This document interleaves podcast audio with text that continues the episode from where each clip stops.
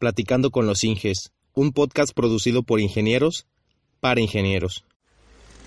Platicando con los Inges es una tertulia en la que se abordan temas propios de la vida como profesionista dentro de la industria de la construcción. En este podcast platicamos de expectativas, sueños, errores y mucho, mucho más. Platicando con los Inges es el pretexto perfecto para tener una charla amena con personas especialistas en su área y que cuentan con años de experiencia en el campo laboral. Cada quincena tenemos un nuevo invitado. Yo soy Jonathan Hernández, soy ingeniero civil y este podcast es una extensión más de Todo Civil, un proyecto que nació en YouTube desde 2013 con el objetivo de compartir mis experiencias en el campo laboral, así como las de mis invitados y colaboradores. Si te interesa, te invito a que visites nuestro canal de YouTube Todo Civil y que te suscribas a nuestra página web www.todocivilblog.com. Sin más preámbulos, te dejo con el episodio de esta quincena. Hola, ¿qué tal civiles? Bienvenidos al episodio número 8 de Platicando con los Inges. El invitado de hoy fue el ingeniero Alfredo Villaseñor Negrete, que comenzó sus estudios, escuchen bien, como técnico en aire acondicionado y durante la universidad se inclinó por el área de las estructuras y posteriormente ejerciendo su profesión durante 18 años en el sistema de agua potable y alcantarillado del estado de Tabasco, hoy conocido como la Comisión Estatal de Agua y Saneamiento. En este episodio del podcast comparte con nosotros toda su experiencia a lo largo de su carrera profesional, desde que inició su carrera hasta el día de hoy. Nos explica también qué es un colegio de ingenieros, cómo funciona y qué ventajas tenemos nosotros al colegiarnos como ingenieros civiles o como cualquier otro profesionista dentro de esta industria tan importante dentro de nuestro país. Así como algunas de sus propuestas siendo aspirante a la presidencia del Colegio de Ingenieros Civiles de Tabasco, representando a la planilla roja. Hablamos de eso y de mucho, mucho más. Comenzamos. Si yo te diera un minuto para presentarte con la audiencia de Todo Civil, ¿de qué forma lo harías? Bueno, yo de entrada agradecería tu invitación y por supuesto que daría mis generales como mi nombre, quién soy y, a qué me dedico. Y bueno, saludando a toda la gente que nos, que nos está viendo. Eh, mi nombre es Alfredo Villaseñor Negrete, soy ingeniero civil, egresado del Tecnológico de Villahermosa orgullosamente y, este, y estoy aquí para platicar un rato contigo. Perfecto, dándole honor al nombre del programa. ¿Qué fue lo que te motivó en un inicio a estudiar ingeniería civil? Mira, yo eh, de niño lo que quería hacer, o más bien de adolescente en la secundaria, yo estudié en la técnica número 58, por cierto, si por ahí le, llega algo a alguno de mis compañeros de la técnica, este, saludos a todos. Eh, ahora es la técnica 1, que es sobre la que está sobre eh, la avenida Heroico Colegio Militar. Ahí estudié y yo estudiaba mecánica automotriz. Ahí yo estudiaba mecánica porque me gustaba y porque mi, mi papá eh, tenía un taller de aire acondicionado y bueno, la mecánica con algunas cosas de ahí se llevaba a efecto. A raíz de ahí, saliendo de la secundaria, yo entro a la prepa del tecnológico de Villahermosa. Antes había prepa ahí.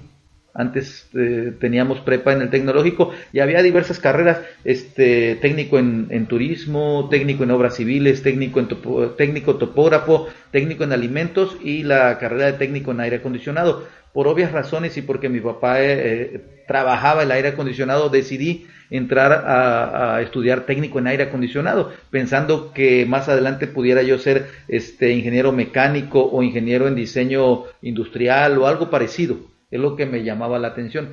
Sin embargo, este, conforme fueron pasando los, los meses y después los semestres, yo veía a mis compañeros con mucha envidia llevando sus teodolitos o yendo a, a, hacer sus pruebas de laboratorio al laboratorio de mecánica de materiales que tenía el tecnológico y pues ahí Ahí dije, no, pues yo quiero ser ingeniero civil, aunque había estudiado para técnico en aire, en aire acondicionado, al final las materias eran las mismas, nada más la especialidad era distinta y mis, y mis compañeros pues me, ya me llevaban un poco de adelanto, ¿no? Porque te enseñan a generar obra un poco y, y eso yo veía que echaban números, cuantificaban volúmenes y pues me gustaba.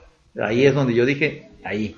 Pero este, ahí nosotros teníamos la oportunidad de brincar a la licenciatura ya este, dentro del propio, el propio tecnológico o pues emigrar si si tenías intenciones de estudiar otra carrera. Y ahí como se imparte la carrera de ingeniería civil, es una de las, de las carreras, digamos, fundadoras del tecnológico, pues entré al, tecnológico de Villahermosa, ahí hice mis estudios profesionales y pues me metí a, lo que es la ingeniería civil. Quiero comentarte que antes el tecnológico tenía dos eh, especialidades. Salían ingenieros civiles en desarrollo de la comunidad o ingenieros civiles en obras hidráulicas. Así estaba el plan de estudios en aquel entonces. Sin embargo, cuando yo ingreso a la carrera de ingeniería civil, este cambia el plan de estudios y nos hacen solamente ingenieros civiles, que es lo que somos actualmente. Somos la primera generación de ingeniería civil como tal del tecnológico.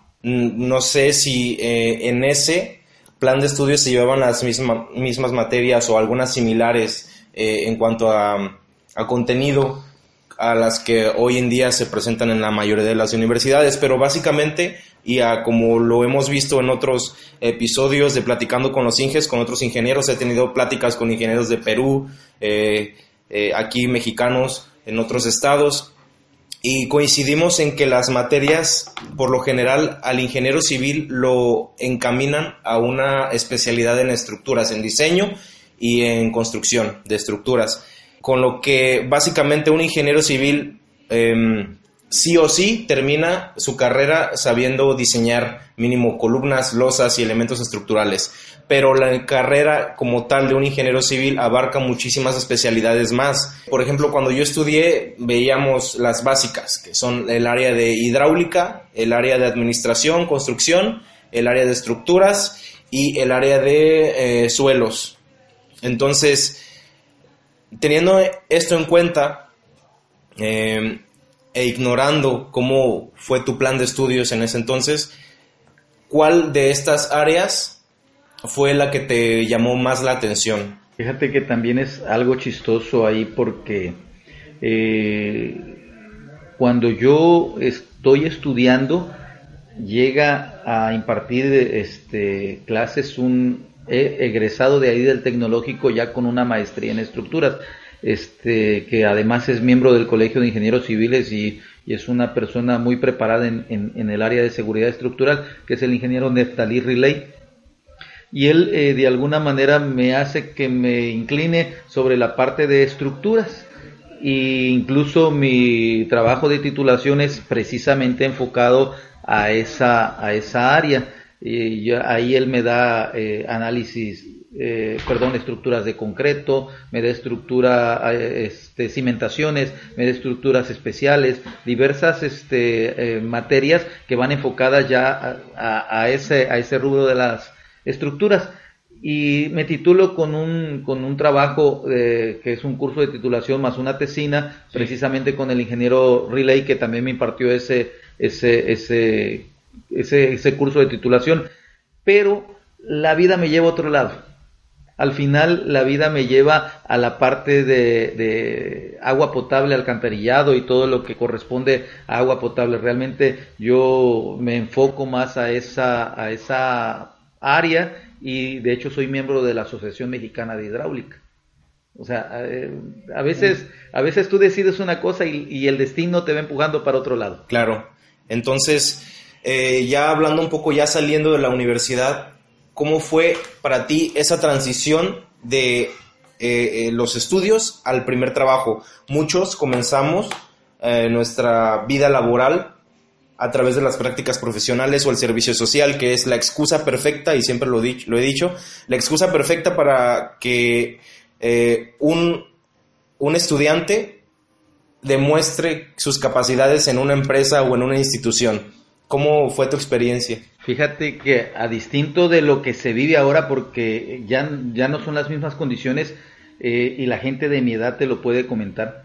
No soy tan viejo, pero bueno, ya tengo algunos años ahí. Este, muchos de nosotros trabajábamos y estudiábamos desde antes. Yo recuerdo que empecé a trabajar desde los 15 años en el taller de mi papá de aire acondicionado y cuando entro a prepa, que ya tenía yo para ese entonces 18 años, este, me dedico precisamente a lo que es la parte de, de o quería trabajar en algo relacionado al, a lo que es la, la, ingeniería civil y le digo a mi papá, ¿sabes qué papá? hasta aquí en el taller, yo quiero este, otra cosa y en ese entonces me ofrecen un trabajo en una dependencia de gobierno que se llamaba seguimiento de obras, es decir, yo empezando mi carrera como, como universitario, yo empecé a trabajar como ayudante o auxiliar de ingeniero y este y esa dependencia tenía una una actividad en la que le supervisaba obras en este en, aquel entonces a los servicios de agua potable y alcantarillado del estado de Tabasco. Ahí me empiezo a involucrar un poquito en lo que es el agua potable, pero también ahí empiezo a saber generar, a aprender a revisar precios o a elaborar, este, en aquel entonces se llamaban escalatorias, ahorita se le llaman de acuerdo a la ley de obra pública ajustes de costos y este y ahí me voy, ahí me voy. Eh, eh, prácticamente yo estudiaba y, trabajaba y cuando mis amigos, algunos de ellos que no trabajaban, empezaban a generar, no, yo ya sabía, porque la práctica te hace aprenderlo, ¿no? Entonces, eh, para mí no hubo una transición como tal en, en ese aspecto. Entonces me benefició mucho tener la parte ya práctica de un trabajo y la práctica y la, y la, teoría en la escuela. las complementé bien. Ahorita es más difícil hacer eso porque eh, las universidades te ofrecen horarios partidos o, simplemente los tiempos de traslado son distintos o las oportunidades de trabajo para los jóvenes también no son las mismas que nosotros encontramos en su momento. Entonces, eh, yo creo que, que en aquel entonces había más bondad al respecto y pues yo la aproveché. Perfecto, entonces em, ya para terminar con la parte de universidad, desde tu punto de vista, habiendo estudiado en una universidad pública, ¿crees que haya alguna diferencia en cuanto a oportunidades laborales em, si estudiaste en una escuela pública o en una escuela privada? ¿Tiene beneficios? ¿Tiene alguna ventaja? Una, una, pregunta bien complicada porque yo, yo, yo podría darte dos respuestas totalmente distintas. Yo creo que te puede beneficiar si la instrucción en esa escuela privada es la adecuada. Y a lo que voy, creo que mucho tiene que ver la capacidad del propio alumno para poder absorber todos los conocimientos. Eh, te puedo decir de mis tiempos, en aquel entonces creo que tuvimos una muy buena instrucción universitaria. Ahorita yo he ido al tecnológico en algunos momentos eh, por algunos eventos que se han presentado y yo veo sus instalaciones que son preciosas en relación con lo que yo viví en el tecnológico. La verdad me da mucho orgullo que el tecnológico haya eh, eh, crecido en todos sentidos. Yo espero que sea así en la parte, en la parte de instrucción. No lo conozco, esa parte sí no, no, no la conozco, pero me gustaría que así fuera. Yo creo que puede influir siempre y cuando este, la instrucción de esa escuela privada, además de, de, generarte un plus por, digamos, por, por, la, por el prestigio que tenga la, la, universidad, también tenga un buen plan de estudios y un buen grupo de, de maestros. Creo que puede influir, pero el material, la materia prima es el muchacho. Y aunque no esté en una escuela privada, si el muchacho este, se aplica, si el muchacho eh, de alguna forma eh, aprovecha todo lo que hay, seguramente también puede ser un excelente profesionista y puede encontrar, eh, en este caso, campo de trabajo. Ingeniero, ¿actualmente a qué te dedicas? Mira, Actualmente, yo ahorita eh, soy microempresario de la construcción, me dedico precisamente a, contratar obra, eh, la, que, la que se pueda. Eh, las micros hemos sufrido mucho en los últimos tiempos, sobre todo en los últimos seis años, hay una recesión muy fuerte de todo el, el, gremio y está muy comprimido, entonces las oportunidades no son muchas, pero este, esa es nuestra, nuestra labor ahorita. ¿Podrías compartirnos una experiencia que te haya marcado? Pues mira, cuando yo estudiaba, todavía en la parte de estudiante, yo tuve buenos maestros, maestros que, no solamente eran docentes, sino que aparte estaban enfocados en, en, la construcción o en generar proyectos. Entonces yo creo que esa es la parte que, que yo podría decir que me marcó. Ya en, la, en el campo laboral, pues no, yo creo que de todo aprende uno, de todas las obras aprende uno. Yo creo que es fundamental el que el que tú te abras o abras tu abanico para incluso cuando no conoces algo, trates de, de, conocerlo o, documentarte para poder desarrollar nuevas técnicas o nuevos procesos. Yo creo que me marcó más la parte de estudiante. El ingeniero Relay indudablemente fue alguien que me, que me motivó a, desarrollarme como profesional y este y pues eso es lo que te podría decir al respecto. El ingeniero Relay es es una parte crucial eh, en cuanto a ingeniería estructural se refiere, porque muchos de mis invitados han, lo mencionan en todos los, eh, pues en las charlas que he tenido, ¿no? Estaría muy bien que lo tuviéramos en algún episodio aquí, ¿no? Sí, por supuesto. Y fíjate que yo, este, yo lo conozco. Eh, tenemos muy buena relación y me comprometo contigo a que le voy a, generar la invitación y seguro él va a estar feliz porque si algo si algo tienes que no es egoísta en, en, vertir sus conocimientos y que los podamos aprovechar. Y eso es importante. En alguna ocasión tuve alguna charla con un em, ex jefe. Él mencionaba que su vida, la, en lugar de manejarla en años, la manejaba en obras, de tantas obras en las que había participado. Él no, recordaba ni siquiera la fecha en la que se había casado. Él recordaba en la obra en la que estaba. Entonces, tomando esto en cuenta, ¿recuerda en cuántas obras ha participado? Mira, como eh, no hemos tocado el punto, pero yo estuve en el servicio público 18 años, en, en el sistema de agua potable y alcantarillado del Estado de Tabasco, que después se, se convirtió en la, Comisión, en la Comisión Estatal de Agua y Saneamiento, lo que es el, el CEAS ahorita. Yo estuve 18 años, o sea, parte, mucha parte de mi, de mi actividad la he desarrollado dentro del servicio público y los últimos años es que he estado ya metido en lo que es la microempresa a través de una empresa propia en la cual este pues actualmente me desarrollo pero como como servidor público eh, tuve muchísimas obras por supervisar y, una que me, que me marcó muchísimo porque estaba yo bien joven, así como, como tú o quizás un poquito más joven, fue una supervisión a, a, una ampliación de la planta potabilizadora de Villahermosa, que es la que está hasta el fondo de, de lo que es el complejo de la planta de Villahermosa. Eh, es una eh, planta potabilizadora de 500 litros. La verdad, la llevé casi toda y créeme que me gustó muchísimo el desarrollo de, de esa, de esa obra. Eh, ¿En cuántas he participado? En construcción, pues eh, estuve, antes de entrar al servicio público, también tuve una empresa que quizás por mi inexperiencia no la pude desarrollar al 100.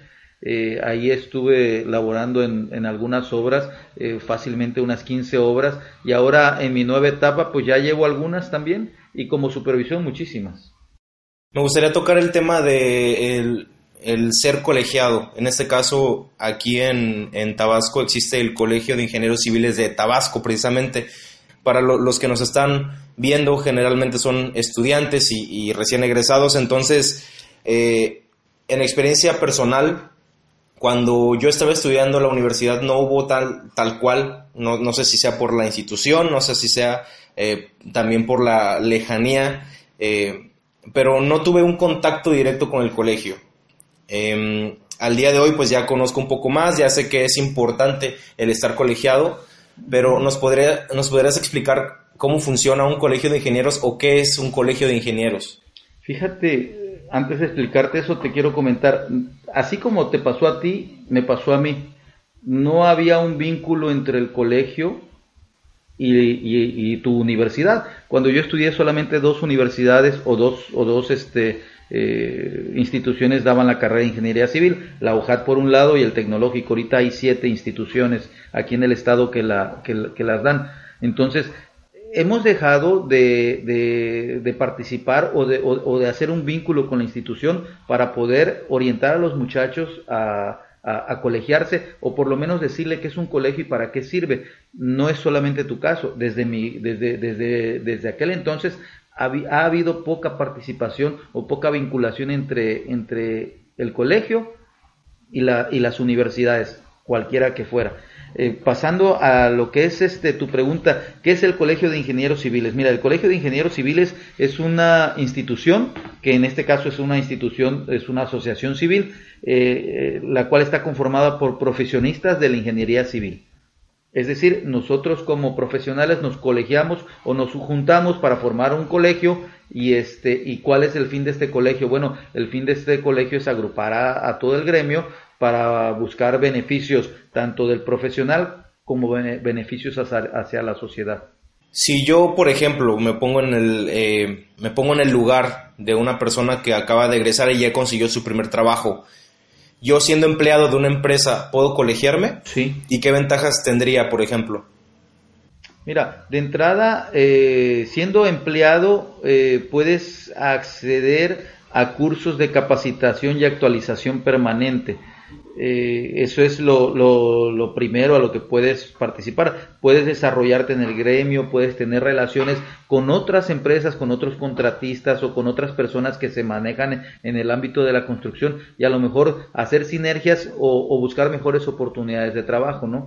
Igual puedes encontrar eh, no sé, vínculos que te permitan desarrollarte en, en cierto proyecto en lo particular y ya más adelante, porque esto es todo un proceso, ya más adelante a base de, tu, de tu constancia en el colegio y a base de, cumplir con tu actualización permanente, puedes tener la, facultad de ser director responsable de obra, que es una figura eh, que está contemplada en el reglamento de construcciones de, los municipios y también en el reglamento de la CADROI, que es la, la comisión de admisión de de directores responsables de obra. ¿Esto para qué te sirve? Probablemente algunos eh, eh, compañeros, eh, estudiantes todavía o recién egresados no saben mucho para qué sirve. Bueno, es una responsiva que uno adquiere cuando es un director responsable de obra para ser, para, para, para ser la figura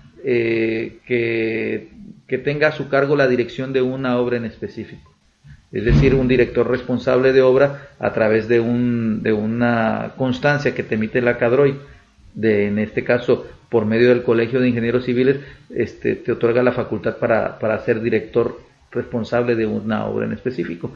Y esa la puedes conservar actualizándote y obviamente eh, siendo constante también en el colegio. Ok, si yo por ejemplo estoy ahorita radicando en el estado de Tabasco y e ingreso al Colegio de Ingenieros Civiles de aquí, ¿existe alguna conexión entre otros colegios en otros estados o es colegios independientes o cómo funciona? Mira, todos somos independientes y, pertenecemos a, a, una federación. En este caso hay dos federaciones este, la FEMSIC y la FESIC. Nosotros ahí en el colegio estamos afiliados a la FESIC, pero si tu pregunta va relacionada a que si puedes, este, en este caso, eh, ejercer como profesional con tu, con tu responsiva correspondiente a, en otro lado, habría que ver la legislación de esa parte, de ese lugar en específico. Si otro colegiado de otro lado quiere venir al estado de Tabasco a ejercer y, y, ser DRO de aquí del, del, estado, eso no se puede. Eso sí sé que no se puede porque nos, para poder ejercer en el estado como director responsable de obra necesita ser este miembro de la CADROI, que es la comisión eh, de admisión de directores responsables de obra y corresponsables. ¿Tú perteneces a, al colegio? Sí, por supuesto, yo soy colegiado desde 2003 eh, me colegié un poco tarde porque como te comentaba era yo parte de, o formaba parte del servicio público y ahí no le encontraba yo mucho beneficio personal el colegiarme sin embargo digamos que por por insistencia de algunos amigos colegiados, eh, aún siendo parte del servicio público, en 2003 me colegié.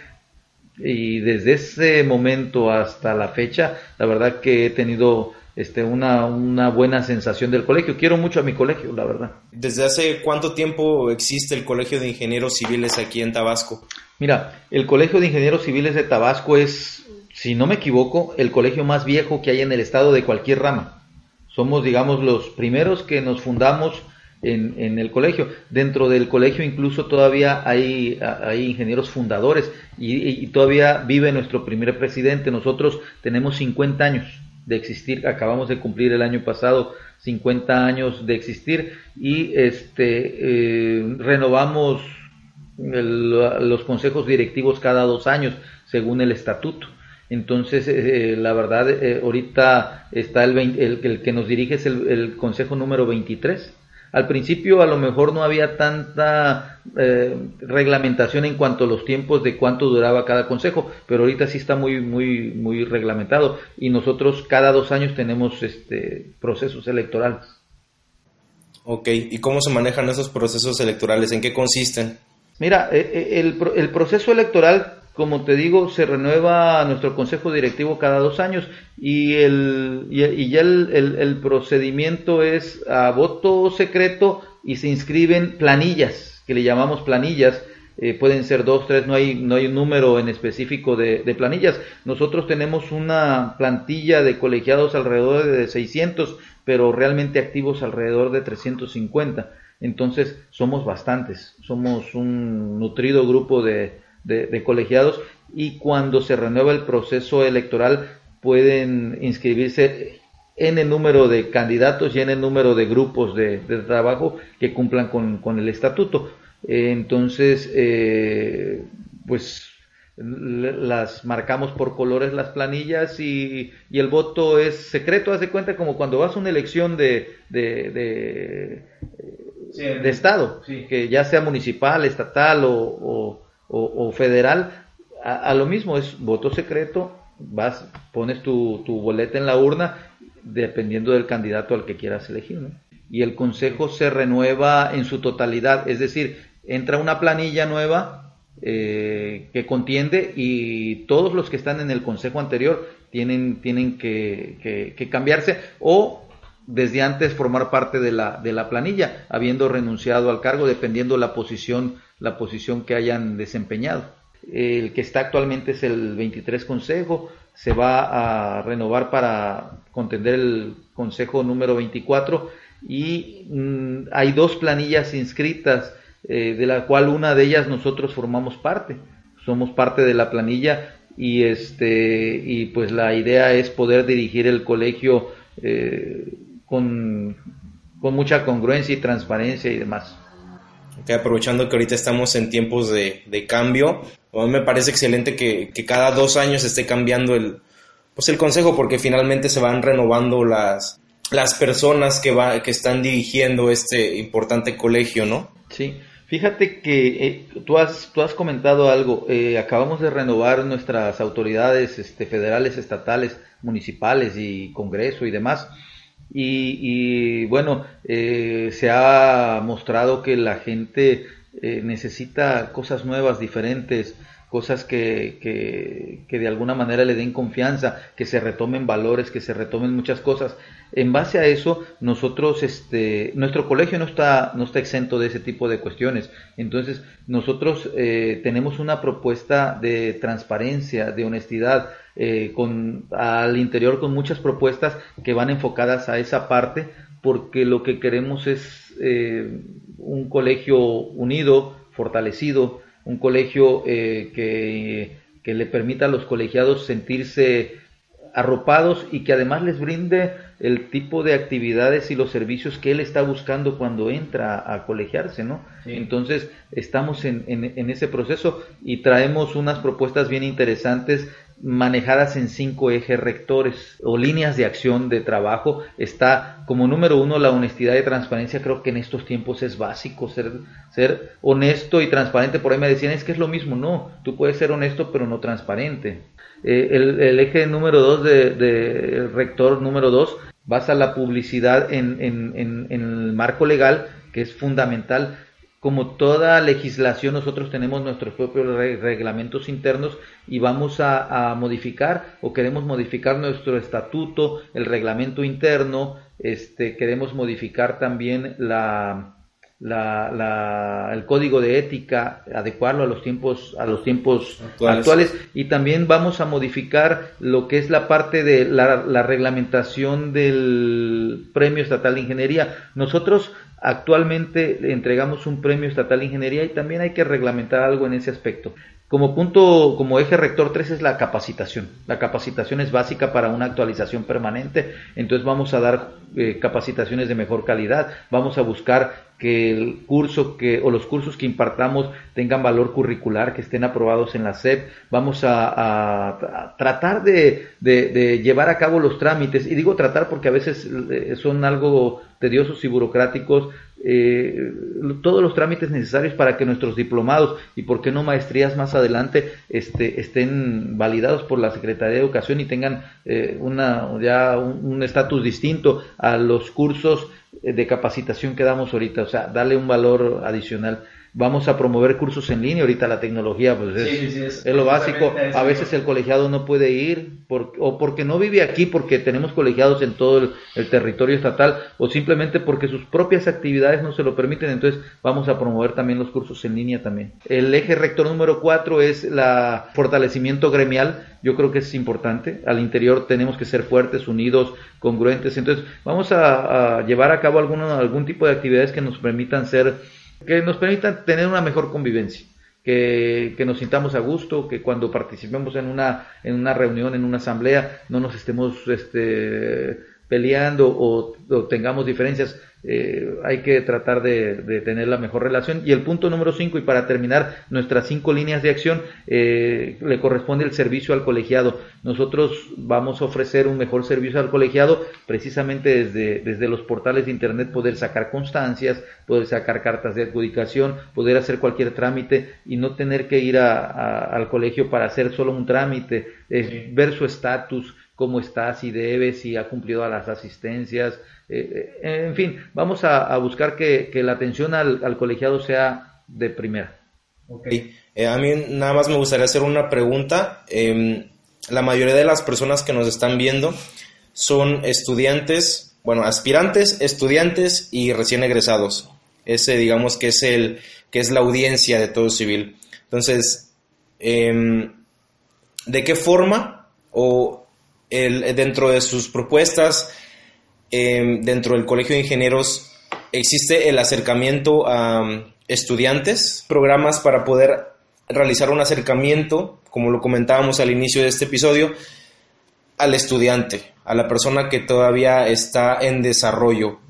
Sí, fíjate que eh, como lo comentamos hace rato, tanto tú como yo al salir de la carrera, pues no teníamos ni idea de qué seguía después o si existía el colegio o no existía.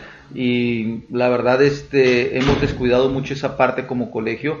Entonces qué es lo que tenemos que hacer hacer un vínculo con las universidades con las instituciones educativas de los últimos niveles para que nosotros vayamos a, a, a las universidades y platiquemos con los alumnos de los sobre todo de los últimos semestres para orientarlos, explicarles más o menos algo de lo que yo te he comentado aquí ahorita eh, en el sentido de, los beneficios de colegiarse, este, que, que, encuentren en el colegio eh, una mejor posibilidad de, fuentes de trabajo, porque al capacitarte más, al tener este, algunos, algunas actividades, eh, adicionales a, tu instrucción universitaria este, te puedas desarrollar de mejor manera en el campo de trabajo. Entonces hay que hacer ese vínculo. Vamos a crear una comisión, una comisión durante el tiempo que, que nos permitan estar ahí, que son dos años en el consejo directivo vamos a crear una comisión, una comisión que vincule al colegio con las universidades y podamos tener el, el, contacto así de frente con los, con los muchachos, que seguramente van a tener un montón de dudas y también un montón de ideas positivas. Entonces hay que rescatar a, a, esos jóvenes. Son muchos los que egresan y son pocos los que se colegian. Las personas que nos ven lo hacen a través de Internet. ¿Qué opina usted de que los ingenieros estemos adentrándonos dentro de esta nueva forma de comunicar? Mira, este, yo lo veo de forma muy positiva y creo que al final eh, no puedes estar ajeno a la tecnología, al contrario, la tienes que aprovechar. Antes solamente tenías eh, la oportunidad de, de, de, ver televisión, de, ver, de leer prensa, este, de ver alguna, algún medio de información distinto y al entrar programas eh, en YouTube, o a través de un medio electrónico y que lo subas directamente a la red de internet y te pueda, puedas interactuar incluso con gente este, eso viene en beneficio no solamente de, de las personas, sino de la profesión. Yo creo que se pueden hacer cosas positivas. A mí me agrada mucho que, que estés interactuando con este programa Todo Civil, que me parece muy bueno, aunque la gente que te vea es gente joven, pero pues es una forma de irlos adentrando a lo que es la parte ya profesional de, la ingeniería y ojalá pudieras o, o, se pudiera permear de tal manera que no solamente la gente joven, sino algunos este, ingenieros ya de algunos años pudieran eh, estar también metidos en esto y que se puedan interactuar en base a experiencias, intercambiar muchas cosas, yo lo veo muy positivo. Ya para ir terminando este episodio, me gustaría agradecerte por, por haber aceptado la invitación a este a, esta sección de videos, esta conversación. Estas son las conversaciones precisamente que a muchas personas les hace falta, ya sea por por su situación socioeconómica, porque no tienen conocidos eh, en, dentro del gremio de la construcción y yo creo que a través de estas historias, a través de esas anécdotas, es la, eh, que los estudiantes eh, aprenden o captan cierta información y resuelven ciertas dudas que tienen pues durante, antes, durante y después de su pues de entrar a este a esta industria, ¿no? Me gustaría poder terminar este episodio con dos cosas. Una, que le dieras un consejo a las personas que nos están viendo, em, que tienen dudas si estudiar o no esta carrera o entrar, ya sea, no importa si es siendo ingenieros o arquitectos o alguna carrera afín, pero que tengan esa, esa duda de si entrar o no a esta industria que es la de la construcción y otra de qué forma eh, podrían contactarte, ya sea a través del colegio o en redes sociales. Sí, mira, eh, yo de entrada te agradezco la invitación. Aquí el que tiene que agradecer soy yo, porque la verdad que platicar cosas así con gente joven como tú, este, a nosotros que ya tenemos alguna edad, pues nos hace sentir también parte de esa, de esa, de esa buena vibra de que traen los jóvenes. Y este, y bueno, decirle a los jóvenes que si creen que este es su camino adelante, mira, no hay, eh, no hay cosa más bonita que ver, eh, si estás ya en el medio de la construcción, hablando del medio de la construcción, no hay cosa más bonita que ver cómo desplantas un, una obra, una estructura y, y, la, y la ves terminada. Es eh, muy, muy satisfactorio, más allá de que, bueno, uno vive de esto, por supuesto, y, lo haces porque te gusta, pero también lo haces porque necesitas eh, eh, la parte económica, es lo que tú elegiste para, para como tu medio de vida, pero que lo, que lo vivas, que te apasiones, que te, que, te sientas satisfecho con eso, y créeme, es muy bonito. Y, y bueno, la ingeniería civil es tan amplia que, que puedes tener muchas ramas. Mira, hay gente que dice, es que no me gusta mucho el campo, no, no me gusta ir a obra o lo que sea hay, grandes ingenieros que se desarrollan en la parte de ingeniería y, y, sí, tienen que ir a campo, un poco menos. Otros tantos tienen que hacer eh, eh, algunas actividades como generar en obra o, o hacer precios unitarios o, o proyectos de diferente de diferente tipo. Entonces, es tan amplio que tienes muchos abanicos por, por, por cubrir. Yo te agradezco mucho la, invitación y, y, por supuesto que yo, cada que me invites, yo voy a venir aquí.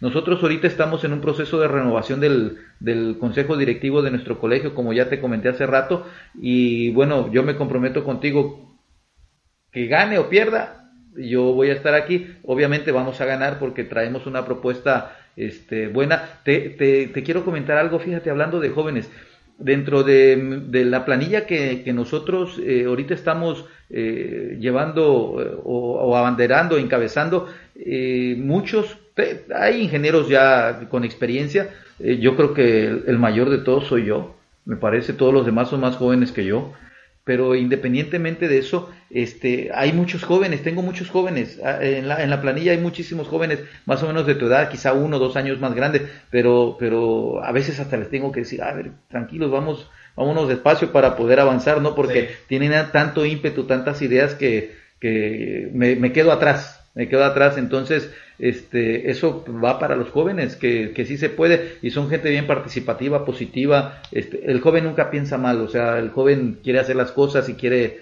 quiere participar, entonces hay que dejarlo. Entonces, este, eso me, me deja muy satisfecho. Perfecto. Entonces, ¿de qué manera te pueden encontrar? Una forma de contactarte, ya sea este, a través del colegio o de forma personal. Mira, eh, yo te voy a dejar mi correo. Yo te voy a dejar mi correo porque porque porque este, soy poco de redes sociales, yo casi no no trabajo en eso. No digo que sean malas, nada más de que no estoy tan adentrado en eso, lo, lo, puedes colocar. Yo voy a tratar de, en la medida de, lo, de, de, mis tiempos, resolver todas las dudas, contactar a quien, a quien quiera platicar un poco conmigo. Y como te vuelvo a repetir, yo estoy aquí dispuesto para el otro día que me invites, yo vengo. Y si es como, como presidente del, del colegio, yo creo que a lo mejor podemos atraer a muchos muchachos que tengan la intención, eh, estudiantes de los últimos semestres o ya egresados, recién egresados, de que se, se, se colegien, que se, que, se acerquen. Vamos a, tener muchas actividades y dentro de esas es una preparación previa para, para poder ingresar, para que ellos vean los beneficios que les puede traer. Yo creo que, que escuchándonos a lo mejor se interesan. Y bueno, civiles, esto fue todo por el episodio de hoy. Espero que hayan disfrutado este podcast. Recuerden que yo soy el ingeniero Jonathan Hernández. Este podcast pertenece al proyecto Todo Civil. Es una ramificación más de este hermoso proyecto que tengo desde 2013. Y bueno, sin más que decir, yo me despido. Para los que nos están descubriendo a través de Spotify, iTunes, iBooks y todas las plataformas de streaming, los invito a que vayan a darse una vuelta por mis redes sociales, por mi canal de YouTube y también por mi sitio web www.todocivilblog.com. Y buenos civiles que tengan un bonito día, bonita tarde y buenas noches.